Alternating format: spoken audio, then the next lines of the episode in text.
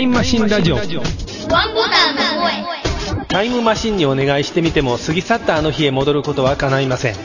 それでも今宵はリンゴの実をかじることで時間旅行に旅立ちましょう。これから30分間あなたの耳はあなたの体を離れてあの懐かしい時へと旅立っていくのです。タイムマシンラジオワンボタンの声。この番組は各年代においてアップルにまつわる情報を追いかけてその当時のお話をしてみようという企画です進行を務めますのは私山村とポッドキャストアップルニュースラジオワンボタンの声でもおなじみの魚井先生と松尾さんです。タイムマシンラジオワンボタンの声5回にわたってお送りする1992年への旅路。その1回目はバブル崩壊が本格的に始まるこの年。日本ではまだまだ高級機として憧れの対象だったマッキントッシュのハードウェアからお話を始めてまいります。この配信は2009年7月に配信されたものを2012年6月に再編集したものです92年のことを振り返るということで、まずは一番最初ですから、Mac とその周りの周辺機器と振り返っていきたいと思うんですが、グレードの高いもん順で取り上げています。マッキントッシュクワドラ950がこの年5月に登場しています。当時はジョン・スカリー CEO の下で製品企画が行われていたと思うんです。ジョブズ不在の時期。そうですね、92年です。クワドラ900っていうのが前年までありまして、これの置き換えモデルなんです。当時は最高峰の68040。CPU は25メガから33メガに上がりまして、当時の Mac としては最高峰でした。最近 Mac を買えた方には何のことって思うかもしれませんが、FPU、コプロセッサーというものが当時ありまして、このモデルにはコプロセッサーが入っていました。ですので、演算能力ははるかに優れてたわけなんです。ただ、ハードウェアを細かいところ見ていきますと、前年のクワドラ900とはクロック周波数以外はそんなに差はないんです。メモリーにはインターリーブっていう同じ容量のものを2枚挿すとスピードが上がるという仕組みがあるんです。そういった技術が投入される前でした。翌年の93年にはご存知の方も多いと思いますが、クワドラ800とクワドラ 840AV という性能も良くてお値段の下がったマシンが出てくるんです。そのマシンに立場を譲ることなく、840AV が製造終了してもまだこのクワドラ950だけは生産が続いてたんです。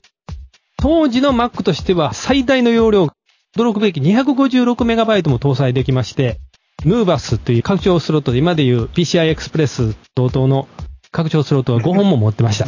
どうか。同等って言ったらダメですね。でも、比較するもんがないんでね、拡張用スロットです。5本も持っていましたので、この3年後の95年までクワドラ950は販売が続いて、68系 Mac の中でも一番ロングセラーの記録を打ち立てています。見た目で一番特徴的なのは、フロントの電源スイッチのところが自動車のイグニションキーみたいに、キーを差し込んでオンオフにするという、他の Mac では見られない特殊なメインスイッチがついていました。後にパーマキントッシュが登場しますが、その時もアップグレードカードが出まして、このクワドラ950の延命は続いたと思います。先生、お仕事の関係でこういったサーバーマシンは？僕900買って、はい950でアップグレードしましたから、あ、当時は、翌年に出た新モデルへのアップグレードってアップルが率先的にやってた頃ですよね。そうそうそう。はいクワドラ900買って、ええで、950にもアップグレードして、その後、アップグレードカードあったじゃないですか。はい。カードも入れました。入れて、パワー PC にまでしまして、はい。これをずっと使い続けましたよ。僕当時の価格表を私調べてきたんです。一番上のモデルが 16MB のメモリを積んで 1000MB のハードディスクで185万8000円という、ええと驚くような金額だったんです。いやいや、そんなもんですよ。そうですか。これぐらい投入するとそれは3年も4年も使い倒さないとちょっと合わないですよね。ね実際、メインスイッチとかは全部900からそのまま引き継いでるんで、はい。900からそうなんですよ。そうだったんですか？すみません。ええ950だけっていうわけじゃなくてだけじゃないですね。この筐体は全部これなんで、歴代のタワー型のマークでも1番か2番目ぐらいの高さなんじゃないですか？かなり背高のっぽというか大きいですね、この高い。そうですよね。ええはい足元置くと邪魔で邪魔で。あ この当時のパソコンって、割とワークステーション級っていうのが、背が高い方が性能がいいみたいな、なんかそんな風潮なかったですか？あ、あった。?SGI とかでも IBM でも割とこの一番グレードの高いモデルって、わざとボディを大きくしたんじゃないかっていうぐらいでかいのが多かったんです。そうですね、はいあこれのワークステーションバージョンも出てましたから、最高機種ということで憧れました。私も出力センターで働いてた時、これが自動現像機の出力担当機で置かれていて、使い倒してたんですごい調子が悪くなって、電源入れて物に3分したら、キーンガシャーンっていうのを覚えてますか？自動車が急ブレーキかけて突っ込む あの音が出ることが多くて、もうあの音鳴るために出力センター中の人間が肝を冷やして、うわ、次元機止まるとか言うて、今晩の出力間に合えへんとか言ってみんなヒヤヒヤしたんです。松尾さんは、この92年当時だと、例の楽器屋さんのところにいらっしゃった頃だったですかね？もう、そこはやめた頃だったと思うんです。知り合いの方でデザイン事務所をやってた方、あ今もやってるんですけど、南森町にオフィス構えてたんです。その方がクワドラを使ってたんです。はい。900だったか950だったかちょっと覚えてないんですが、その方にはい Mac のことはいろいろ教わったんです。いずれにしても、このタワー型のクワドラが買えるっていうのは、相当プロフェッショナルでも、先端を走ってるような人やったと、私は思うんですけどね。当時。そういうこともなく買ってました。そうですか。この頃が私も、時間の販売はなくても、営業マンが横でマック売ってるのついてったりとか見てたりしてましたから、クワドラはなかなか一般事務所さんで導入って少なかったんです。なんせ5年ぶりぐらい Mac なんで、最初のプラスから全然買ってなかった。はいはい900買った時はそれぐらい、はい。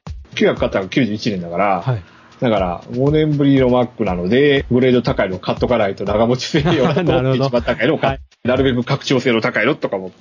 実際にはヌーバスカードには PC コンパチブルカードああ、ありましたありましたね。ね。ハードウェア的に PC を動作させるんですね。ブートキャンプのはるか何の先を行く感じ。確か Windows 3.1とか DOS をそれで動かしてたんじゃないですか。全くこの機種のことをご存じない方、今 Apple Store のオンラインストアを見られて、Mac Pro の最高スペックのお買い物の時の金額を見てください。それのお値段と、今我々が話しているクワドラ950のお値段がどれだけ開きがあるかっていうのが実感できると思います。92年 Apple はそれまで Mac に搭載したことのないハードウェアを新たに追加して魅力的な Mac を作りました。そして日本も含めて世界の市場へ投入し、当初はユーザーから大きく受け入れられたんですが、なかなかそれが続きませんでした。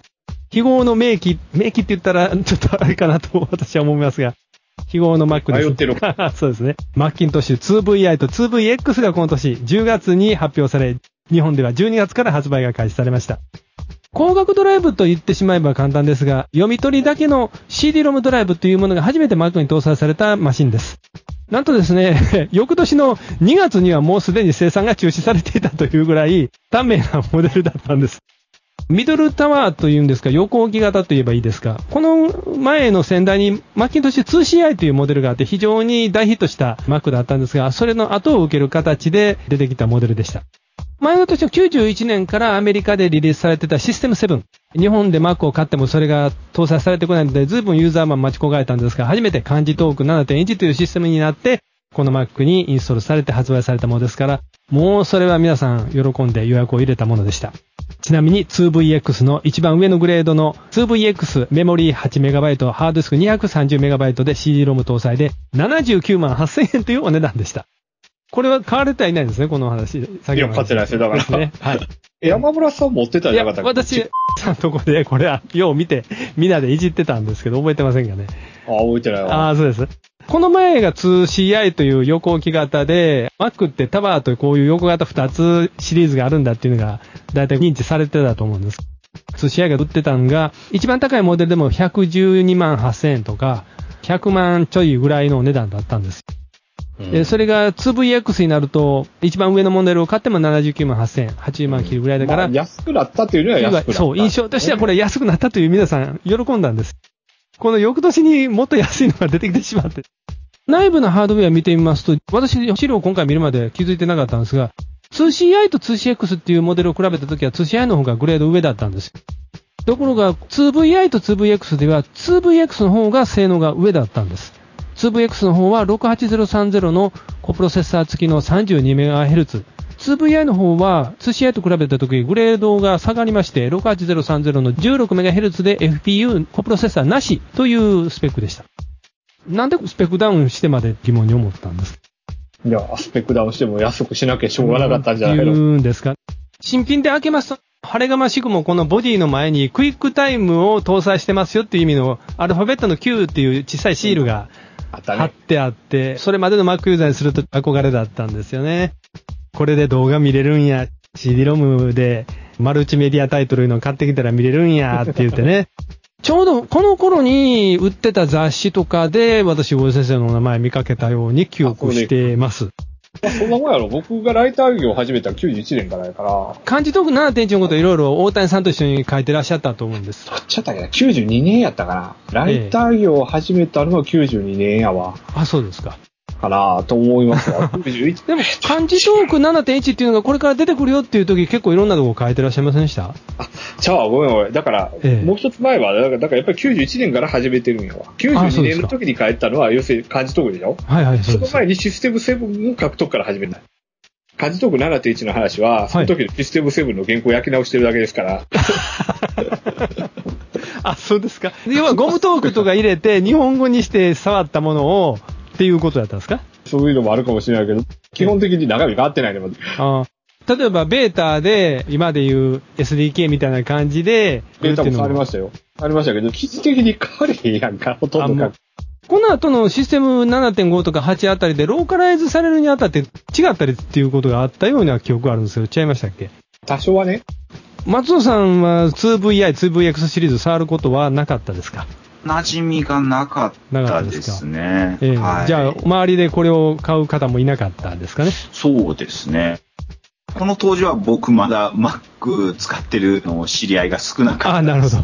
直接の担当じゃなかったんですけど、営業マンがこれ売りまして、やっとってお客さんに、もう電話でボロクソ怒られまくってましたけどね。もうそれはなんでですか？いや、初めて Mac 導入するところで、もういいの出たばっかりですから、これ言っときましょう、みたいな感じで、見積もり書いて、総勢160万か108万ぐらいであれ入れたんやと思うんです。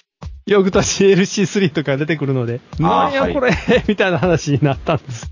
この感覚で言うと、それはまあ、しゃあないと思うんですけど、だねただ今の感じと当時の感じとまたちゃうんでしょうね。まあまあね、それが10万下がってはやったけど、半分も値段違って性能上やって言ったらあ、お客さん、運和の法則いうのがあってね、とか言っても、通じる通じれないんでしょうね。20万円のもんが10万円に下がるのとはわけがちゃうからね。そうですよね。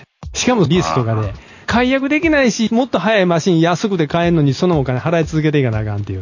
こそれジレンなんかどっか。で聞いたことありません？そうそう、の話どっかで聞いたことある話やな。3GS や。あそうかそうか。3G から 3GS になったのが、なんか状況似てません今かいや、まあ金額が桁一個違うけどね、でも。まあ、みんなが違いますけどね。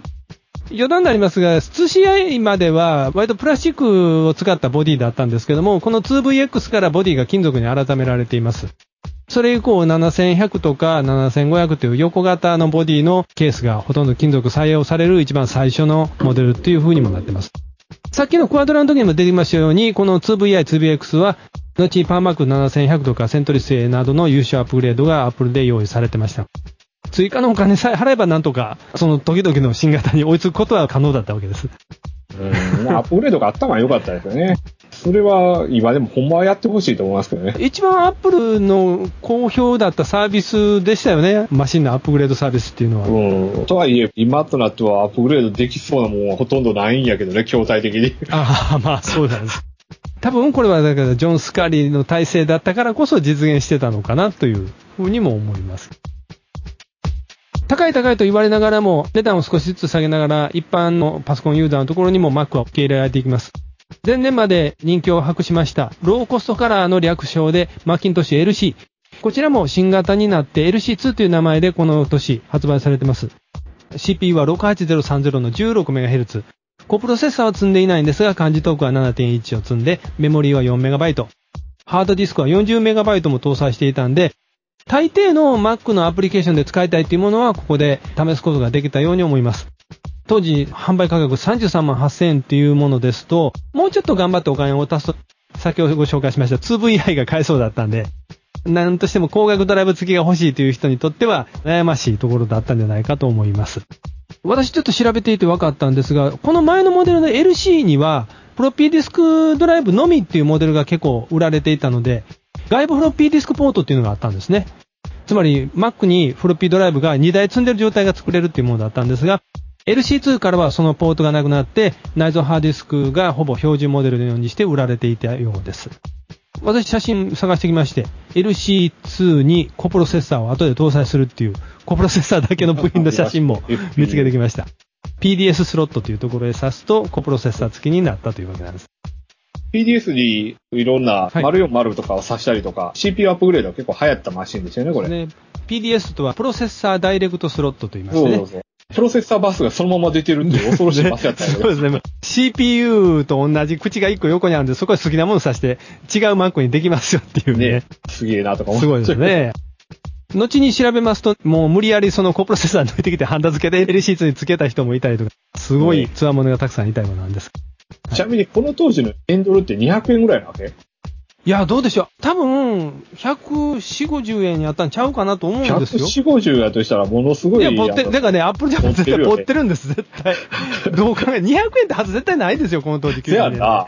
ええ。だからどう考えてもあの、LC2 もアメリカ販売価格1200ドルとか書いてあって、はいえーとか、そうなんです。大体この時代見てますと、確かにローカライズっていう部分も言うかもしれないですけど、それでもなと。カジトーク別売で7万ぐらいで売ってましたから、確か。だからそれを足してそんなもんとか言うつもりなんかな。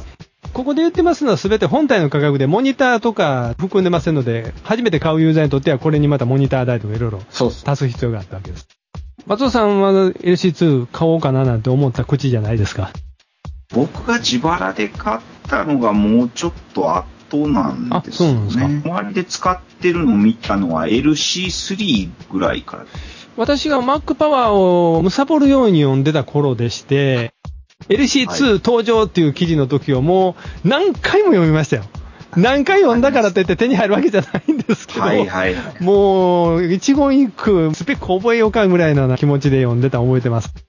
そうですよ。僕もそういう感じで、はい当時は、もうちょっと後ですけどね、はいはいマック雑誌を隅から隅まで読んでましたね。当時もノートパソコンの軽量薄型が望まれてはいましたが、アップルは他に例を見ない製品アプローチを展開していました。ノートパソコンの方行こうと思います。今年、それまで売られてたパワーブックシリーズのラインナップが少しモデルチェンジが入ります。マーキントッシュパワーブックの145というモデルが92年の7月に発売されますが、日本では発売されませんでした。これは翌年 145B という名前で日本では発売になるんですが、内容的にはそれまで売られていたパワーブック140の単なるスピードアップモデルで、それ以外のところはあまり変わったところはなかったようです。実はこれよりもうちょっと後にはい、中古で 145B を買うんですか使ってたんですはい。僕にとっては初めてのパワーブックで、ね B って書いてましした、箱に。中古だったんで、オリジナルの箱っていうのは確かなかったんですよ。いや、先生でもさっき言ってて、ええ B って何の意味やったんやろなって言ってて。僕もちょっとよくわからない。初めてのポータブル Mac ではい、嬉しくて嬉しくて、毎日触り倒した口ですね。もう触り倒したし、はいよく連れ出してましたね。重たかったのに。重たかったです。重たら。はい。他に比べるもんがないから、それを重いとは思わなかったんですよね。インターネットもまだ92年とかだったら、そんなに般化やってる人されてない時少なですね。僕もまだやってなくて、145B を手に入れた時は、これよりもっと後だったり。モデムは内蔵じゃなかった？えっと、145B はモデム内蔵だったと思います。電話線、モジュラージャックそそんなんできたんや。挿してやってたと思います。インターナルでモデムをつけることができたはず。多分、つけたやつを買ったんでしょうね。標準で買ったらないんですね。だから、グレーの公衆電話ありました。あれのアナログポートにつないでメールチェックとかしてましたね。モバイルの原始的な感じで。あれ、松尾さん言ってませんでしたっけ？駅で公衆電話に繋いでた警官に質問されたいうの。え、えっあれ、松尾さんちゃうかったかな？誰か言っててんけど、パワーブックでそれやってた言われて。自身は職務質問はされなかあ、った。ほんまに。それ、ピーピーガーガー大丈夫か？何を、どっか変なことしてんちゃうかとか、はいはい。警官によく言われたって言ってた人おったんやけど。この当時 ISDL 電話がどこにあるかを知ってないとっていうのはよくあったよな。92年10月に Apple はノートパソコンのラインナップを一新します。それまでのパワーブックの140、170の世代交代で2世代目ということで発表されたのがパワーブックの160と180でした。160は68030の 25MHz でコプロセッサーなし。メモリは 4MB 搭載で最高 14MB まで積めるということですから、デスクトップの LC を上回るスペックを誇ることができました。10インチモニターで16回調のグレー FSTN ということですから、その前のモデルの白黒2回調から見れば非常にグレースケールの綺麗な鮮やかなモノクロ画像を表示することができました。また出力ポートを持つことで、外部にカラーモニター出力を持ったというのもこのシリーズから初めてつきました。180は先ほど言いましたこの160の上のグレードモデルで、CPU が違うだけで CPU は68030のコプロセッサー付き 33MHz です。お値段見てみますと、160の方は 4MB120MB ハードディスクで59万8000円です。すごいですね。180の方が私、わかんないんですよ。ある資料では34万8000って言いますし、ちょっと多分ね、34万8000はその後値下げになった価格じゃないのこの頃、パワーブックが暴落するんですよね。値段コロコロ変わってたんですよ。そう。面白いのが当時、アップルが配ってた Mac のカタログって、値段表が別にすって挟んでたんです。そうでした、私その挟むのずっとやってたからわかるんです。間違うと大変なことになって、差し替えって言ったらすぐに新しいのがキャノンからやってきて、一斉にそれ差し替えないといけなかったんですけど。こんなに変わるんやーって言って当時見てました。今、先生にも松尾先生にもこのモデルの写真ご覧いただいてるんですけど、後ろの足の部分っていうのが回すと立ち上がるんですよね。はいはい、少しパワーブックの後ろが浮き上がって、多分放熱で考えたんだと思うんです。底面がテーブルの面から接触することなく少し浮いた状態を作るっていうのが。一説にはこれは角度がついて打ちやすいからとかいろんなこと言われてたんですけど。実際打ちやすいためだと思いますけど、ああの僕縦で使ってたことほとんどないしね。右サイドからのフロッピーディスク挿入っていうスタイルは、この後ずーっと iBook なんかで CD-ROM 出し入れするあたりまで同じようにこの形継承されていくわけなんです。クリックボタンがトラックボールの上も下も一つずつ設けられてるんです。どっちをして。同じやったんですね。ね。どっちを押しても同じで、好みで上が押したい人は上を使ってくれと、下を押したい人は下を使ってくれっていう。変えとけよ、とかでも、システムに今の MacOS 10みたいに右クリック、左クリックがなかったですか、ね、なかったからね、まだ。このボールを他のボールに入れ替えてみようなんていう記事を、大谷さんもシステム書いてらっしゃいましたよね。えー、でもそれはもっと前の時にやってますから。えー、あ、そうでしたっけ？えー、あの、パワーブック100、140、170の頃にもやってますから、その話は。100だけボールが小さかったんですよね。そうです。多分販売チャンネルから言いますと、この当時まだパワーブック100は販売されてたと思います。あのー、100はね、販売してましたね。ですね。100そのものの直径マシンっていうのはその後は出ずに、この後紹介するデュオが入れ替わりのような形で出てくるわけなんです。ご紹介しますと、もう一つこの92年12月に新たにパワーブックのラインナップに追加されたモデルがありました。パワーブックのデュオシリーズです。この時発売されたのはデュオ210と230の2機種。なんと驚くことに当時フロッピーディスクドライブを積んでいないパソコンっていうのは致命的なことだったんです。システムのエラーであるとか何か復旧とかいう場合、フロッピーディスクで助けてもらうっていうのが当時の常識でした。アップルはそのフロッピーディスクを取り外して、本体にはポートのみを付けたパワーブックを作りました。この薄型軽量デュオ、MacBook Air が登場するまでは、ポータブル Mac のシリーズでは最軽量の 1.9kg というので、それまで最軽量モデルでした。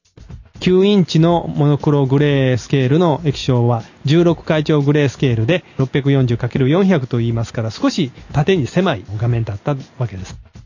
CPU は68030の 25MHz コプロセッサーなしでした。お値段45万8000と言いますから、うん、ちょっとやっぱり購入ためらった方も多かったんじゃないですか。大江先生がノートを初めて買わはるのはもうちょっと後なん。ですよね。いやいやいや、何で100買ったって言うたあ、ごめんなさいごめんなさい。100の次ですね。ごめんなさい。言い間違えました。100を持ってらっしゃって、その後もう100の入れ替わりに買うとしたら、このデュオではなくて。いや、ちゃいます。その次は230。そうなんですか ?2400 まで買わないんだと思ってたんですちゃいますちゃいます。あれ、この後、デスクトップ、でっかいのは買わなかったんだけど、はい、ノートブックはガンガン買い替えた。あ、そうなんですか。100買って、230買って、270C を買って、はいはいはいはい280にアップグレードして、2300にして、ああ、そこまで言いま280はせんかったから、270から2300にしてからなんか、それから2400ですよ。210の上位機種で230とのも同時発売で、CPU のクロックのみが上位機種っていうだけで、他のハードウェアスペック的なものは全く同じでした。リアル230の CPU は68030の 33MHz コプロセッサーなしでした。記憶違いかどうかちょっと私も自信ないんですけど、先生92年でしたらマカデミアってやってましたよね。